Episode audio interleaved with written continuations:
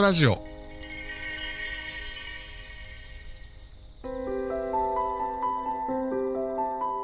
こんにちは。占い師と弟の弟です。姉です。裏音ラジオは霊能師として活躍する姉と霊感などの力は一切ない弟である僕があの世の話や霊の話を紹介するラジオです。詳しい内容は概要欄をご覧ください。今日なんですけれどもちょっと変則的にまず、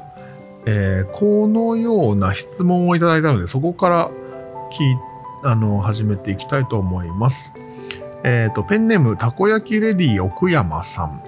奥山さんありがとうございます。ありがとうございます。えーこんばんは。いつも楽しく聞いています。この度地元の北陸から転職で学生時代にいた関西圏へ戻ることになり新居の生活圏内をたくさん歩いて見ています。うん。地元にいた時は体の不調などで、えーつい不安になったり日常のミスで自分を責めてしまいがちでした。うん。新天地に来てからはガラッと変わり生活をしているだけで明るい気持ちになれて小さな失敗や体調不良でも落ち込みにくくなりました。うん。その人にとって土地が合う合わないというものはあるのでしょうか。また実際に住む前に判別する方法はありますか？よろしくお願いしますという質問をいただいたんですけれどもはい。ちょうど今回あの合う土地合わない土地っうんうんうん。ていうことを、えっとお姉ちゃんに聞いていこうと思ったので、うん。えっとまずはじゃあこのたこ焼きレディ奥山さんのうん。回答で言うとうん。これね、あの、よく、自分に合う土地っていうのは生まれた土地だっていうふうに思っている方もいるんですけれども、それって違くて、自分に合う土地っていうのは、生まれた土地から離れてみて初めて自分は生まれた土地が全く合わない人間だったって気づくことがあったりもします。全然違う場所に行ってみてね。だから、あのーその土地その土地自分が合う合わないっていうのはもうはっきりとあります。で実際に判別とかはちょっとじゃあ本題の中でうん。細かく聞いていきましょうかはい。じゃあこの奥山さんの場合は、うおそらく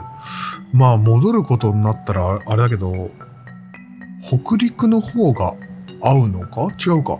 今関西圏。あそこじゃあ関西圏の方が合ってるってことだねそうだね。この奥山さんの場合だと、おそらく関西圏の方が自分にとってのエネルギーをうまく出しやすいうん場所なんじゃないかなと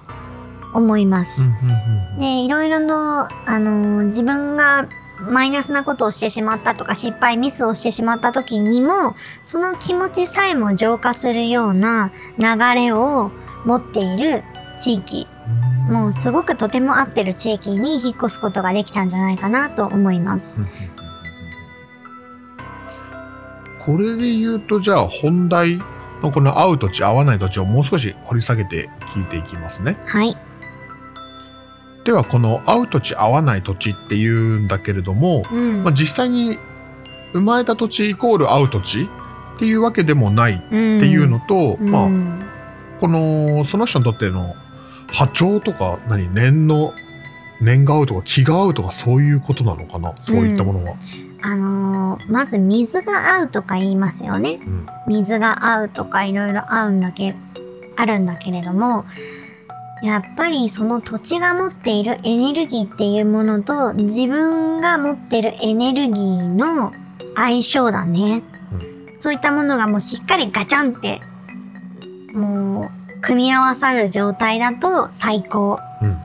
でも、それがもう反発し合う S 極と N 極みたいな状態になったらすごい、うーん、ダメ。で、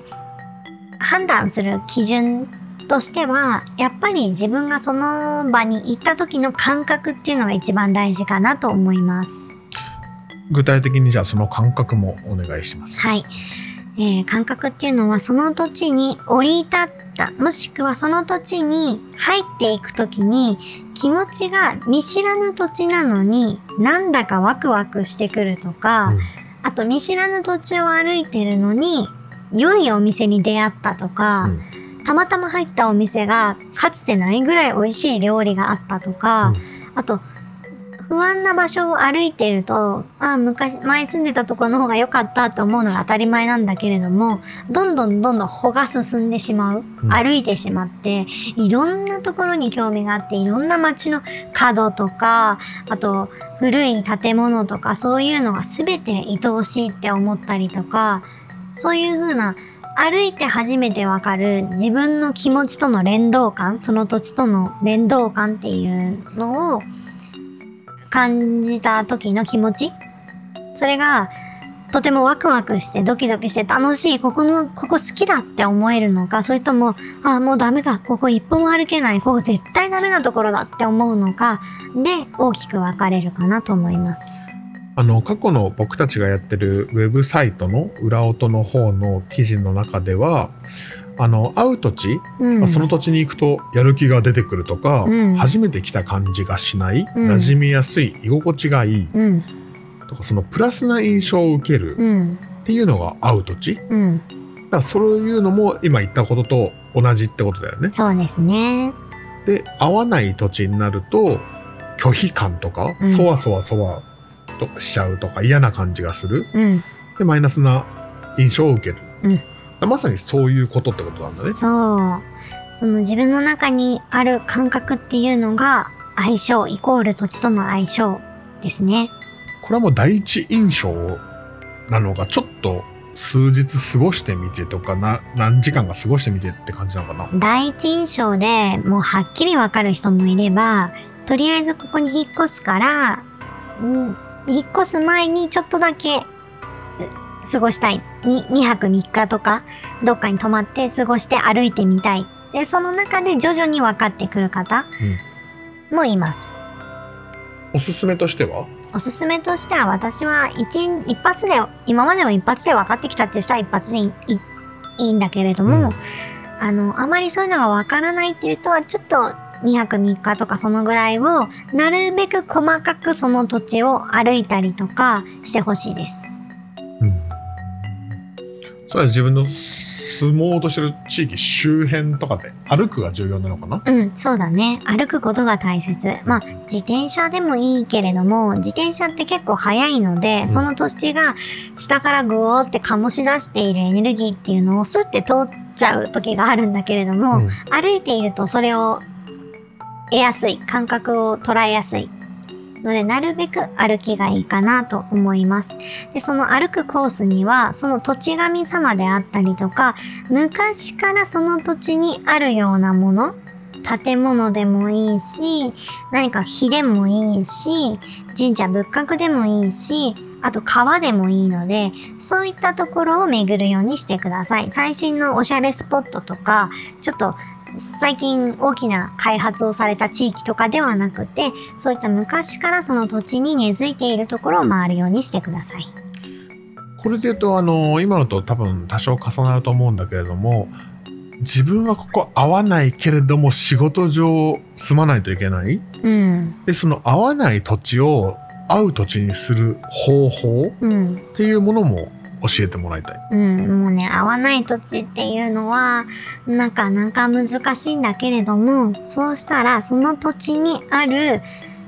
あの、土地神様、その土地を守っている神様のところに、お話しに行ったりとか、挨拶にしに行くとか、あとその土地に根付いている自然のところに遊びに行くとか、挨拶しに行くとか、建物でもいいんだけれども、古いところにとにかく自分の気持ちを吐露しに行く、発言しに行く、悩みを伝えに行く、そういうことをするといいと思います。で、あとは、あの、なるべく2泊3日とかそんなんじゃ足りなかったっていう人は日に分けて今日は何々地区を歩いた。あ来週は何々地区を歩こうって、本当に自分が踏み込んだことがない地域があるぐらいに細かくその辺のあの行動範囲を広げて、その地域全体を知っていくっていう方法があります。うんうんこれはそのその合わない土地に今後も、まあ、そこに家を買ってしまったとか、うん。住み住んでいかないといけない場合も、うん同じような対処法になるの。うん、そうですね。同じような対処法でもち、で、さらに不安な方は土地神様とかにご挨拶行ったら、そこのお守りとか、そういった一部のものを自分の家の中に入れておく。ここも昔からある土地神様とか昔からある自然のものが家の中にあるということで昔からあるところと馴染んでるんですよっていうのをもう大々的にアピールするような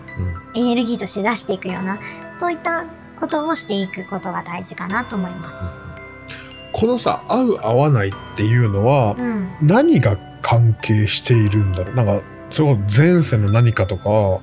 そういうことなのかね？様々な要素が絡んでくるんだけれども、あのー私がすごく印象的だったのは、えっ、とね、平家の一族の方が鎌倉地域に行ったっていう時、うんそのお話を聞いた時はちょっと震えが出ましたね。その方自分が平家の一族だって知らなかったんですけれども、うん鎌倉に引っ越してめちゃくちゃ相性が悪い。もう居心地が悪くて辛い、しんどいって毎日泣いてるって。で、おかしいからっていうのでご依頼されたんですけれども、ちょっとその方は前世とその土地との関わりがあるなって思ったので、ご自身のご家族のことちょっと教えてくださいって言ったらあんまり知らないのでちょっと調べますって言って3週間後ぐらいにあもう全てが分かりました。うちの一族はあの平家の一族だったので。でどうも家紋が蝶の形をしてるっていうのしか情報がなくて分からなかったっていうんだけれども家紋が蝶って平家なんですけどだもうそれで全てが一致してだからだっていう風になった方もいらっしゃるので前世のつながりでどうしても感覚で無理だって思ってしまったりとかあとはもう元々持っている自分自身の気エネルギーっていうのがその土地が強く出してるエネルギーと相反するものだっていうパターンがあったりとかあと結構マイナーですけれども自分が持っている持ち物がその地域においてあの鬼門というか持ち入れては持ち込んではならなかったものだったりとかその時は物を捨てればその人はあっという間にその土地に馴染むんですけれどもそういった物起点のものもあるケースがあります。うん。このじゃあ今からさ引っ越すとか新生活とか新しい職場うん、っていう時に、うん、会う土地を探す方法うん、も最後に教えてもらいたいです。うん。会う土地を探す方法っていうのは、あの、おそらく転職とか就職学校とかになると、もう土地は探せないんですよね。決まっちゃってくる。うんその時は先ほど言ったその土地に馴染むための方法とかをしてほしいんだけれども自分である程度引っ越す場所があの選べるっていうような方だったらうーんまずは地図を見てほしいですね。うんで地図を眺めている時に感覚が第一感覚が来てあれこの地域好きじゃないなとかあこの地域今地図で見ただけでもなんか行ってみたくなったって思ったりとかそういった第一感覚。で、第二感覚としてその地域の古地図をできるだけ見てほしいです。で、古地図を見たときに、その日の夜に夢を見たら大成功なんですよね。なんか感覚、不思議な感覚、悪い夢だったりとか、すごくその土地みたいなとこに行ったイメージの夢とか、悪い夢、悪夢を見てしまうとその土地で何かおぞましいことが起きるような夢だったら良くないんですけど、とてもいい夢だったらその土地が合ってるとかそういった感覚古地図を見てからの感覚が第2かな。うんで第3としてはその土地の漢字を眺めるとかその土地にまつわる歴史を調べるとかその土地のいろんな名産品を見てみるとか、いろんなその土地の情報をどんどんどんどん見ていく。で、もちろん住宅とかもそうなんだけれども、そういう過程において自分の気持ちがどう変化するかなっていうような自分軸なんですけれども、それで判断ができていくかなとは思います。うんで、多分123で完全に判断できる方ってすごい少ないと思うので、ある程度その123の過程の中で、あの、しっかりと自分の中にここはまずいって思わなければ、そのまま実行して現地に行ってみるっていう第4の手段、先ほど冒頭の方にお話しした手段に移っていく方法もありうん、それがありかなと思います。了解。面白いね。この辺はやっぱり合う土地合わない土地ってあんまり今まで意識したことないけれども、うん。しっかりとその氏神様っていうのその土地の神様？うんうんうん。に挨拶はやっぱり重要なんだなっていうのは今すごい今回のやつ聞いてて思ったな。うん、この人たちはごめん最後にさもう一個さはい。どの神様に行けばいいっていう判断は自分ですればいいのかな？うん。あのね、なるべく自分の家を見たときに、今もう古いのかもしれないけれども、自分の家を基軸にして、コンパスで、だいたい、んコンパスを5センチぐらいに伸ばしてぐるーって一周回した。だから半径1キロ以内ぐらいになるのかな。まあ、見る地図にもよるんだけれども、そうやってやったときに自分の家から近いところにまずは行くようにしてください。で、それ以外にも、ここ以外にもいくつか行っておこうと思うならば、そのいくつかでもいいんだけれども、キリがないので、うんなるべく一番近いところのお社に、まず、あの、ご挨拶とか、それがいいかなと思います。その時は例えば今度引っ越してきますなんとかなんとかですうんうんうん。でよろしくお願いしますみたいなことでいいのかな？うん、そうですね。で、あ、そうだ、あの、川で分断されてたり、地域が違っちゃってるんですっていう時は、自分の地域内の神様にしてください。うん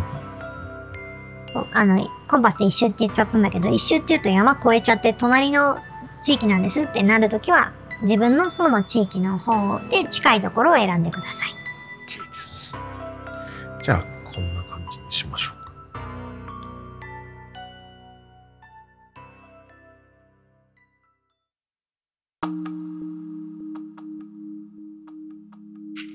では最後のコーナーに参ります。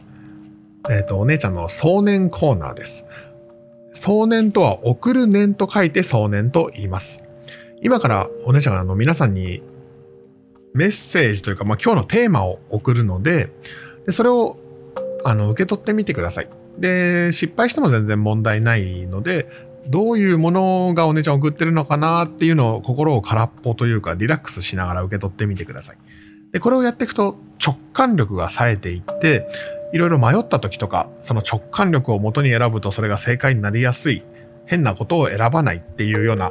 ことも冴えてくると思いますので、ぜひちょっと、あのーゲーム感覚で楽しみながらやってもらえればと思います。それではお姉ちゃんお願いします。では、今日は土地のお話だったので、えー、土地の4つのイメージのうち、1つのイメージを10秒間送ろうと思います。4つは、1つ目が京都、2つ目が福岡、3つ目が北海道、4つ目が新潟。この4つの中の1つを送ります。皆さんもリラックスして受け取れるような体勢になってチャレンジしてみてくださいね。それでは始めます。用意、スタート。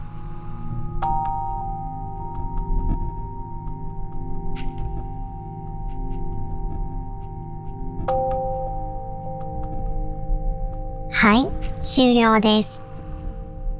いかがでしたか？答えは、北海道でした。受け取れましたでしょうか？